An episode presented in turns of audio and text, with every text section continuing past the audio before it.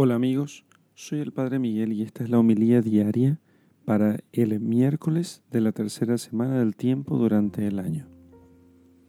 Lectura del Santo Evangelio según San Marcos, capítulo 4, versículos 1 al 20.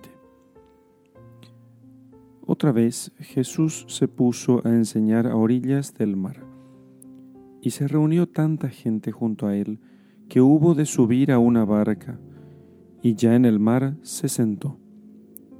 Toda la gente estaba en tierra a la orilla del mar. Les enseñaba muchas cosas por medio de parábolas. Les decía en su instrucción, Escuchad, una vez salió un sembrador a sembrar, y sucedió que al sembrar una parte cayó a lo largo del camino. Vinieron las aves y se la comieron. Otra parte cayó en terreno pedregoso, donde no tenía mucha tierra, y brotó enseguida por no tener hondura de tierra. Pero cuando salió el sol, se agotó, y por no tener raíz, se secó. Otra parte cayó entre abrojos y espinos. Crecieron los abrojos y la ahogaron, y no dio fruto.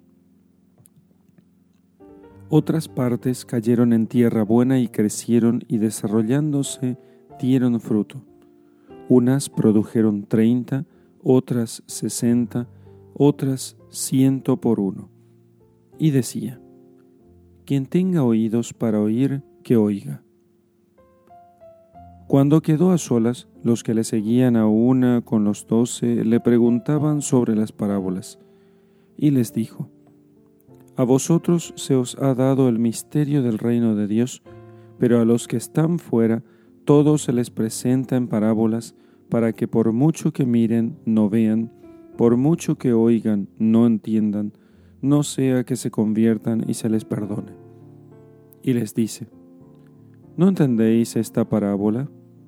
¿Cómo entonces comprenderéis todas las parábolas? El sembrador siembra la palabra.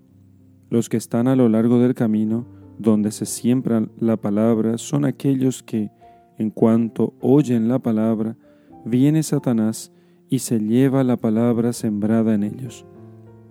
De igual modo, los sembrados en terreno pedregoso son los que, al oír la palabra, al punto la reciben con alegría, pero no tienen raíz en sí mismos, sino que son inconstantes y en cuanto se presenta una tribulación o persecución por causa de la palabra, sucumben enseguida.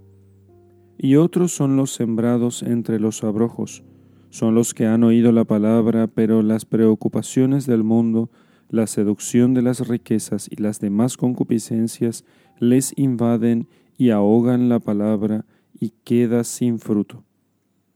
Y los sembrados en tierra buena son aquellos que, oyendo la palabra, la acogen y dan fruto, unos treinta, otros sesenta, otros ciento. Palabra del Señor. Gloria a ti, Señor Jesús. Queridos amigos, en el Evangelio del Sembrador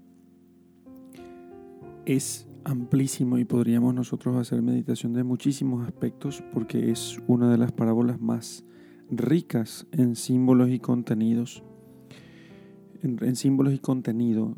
Sin embargo, vamos a centrarnos solamente en una cosa, que es la crítica que hace nuestro Señor a aquellos hombres que, habiendo que escuchaban muchas parábolas y sin embargo no podían entenderlas. Y dice él que solamente podrían entender esas parábolas aquellas personas que seguían a Jesucristo de cerca, las que estaban cerca de Él. O sea, aquí dice el Evangelio que algunos que lo seguían junto con sus discípulos. De hecho, entonces, seguir a Jesucristo de cerca nos permite entender no solamente las parábolas, sino también toda su doctrina, que está cargada de símbolos y de contenido. Si no le seguimos de cerca a Jesucristo, es prácticamente imposible comprender alguna cosa de su enseñanza. Imagínense cómo entenderíamos nosotros aquello de perdonar a los enemigos, por ejemplo, entre otras cosas. Solamente podríamos perdonar al enemigo si viéramos cómo Jesucristo lo ha hecho. Solo podríamos entender nosotros el misterio de la fidelidad hasta la muerte que exige nuestro Señor a los, a los esposos, una vez que viéramos nosotros la fidelidad hasta la muerte del mismo Jesucristo. Por eso, muchos escuchan las parábolas y no las entienden. En cambio, ustedes que están cerca de Cristo, ustedes sí pueden entenderlas, pueden comprenderlas. Ustedes tienen la oportunidad de poder ver la luz a través de estos símbolos que para los incrédulos son simplemente símbolos oscuros. Por eso, no nos cansemos de leer las Sagradas Escrituras, de hacer oración, de mirar con atención los símbolos en la liturgia. No nos cansemos nunca de eso, porque esos símbolos, esos textos, esa oración, esa meditación continua, nos van abriendo paulatinamente los ojos para poder ver el misterio de Jesucristo oculto en todo eso. Hasta que un día, en el cielo, el Señor abra definitivamente nuestros ojos y podamos ver por toda la eternidad el amor que Él nos tiene. En el nombre del Padre y del Hijo y del Espíritu Santo. Amén.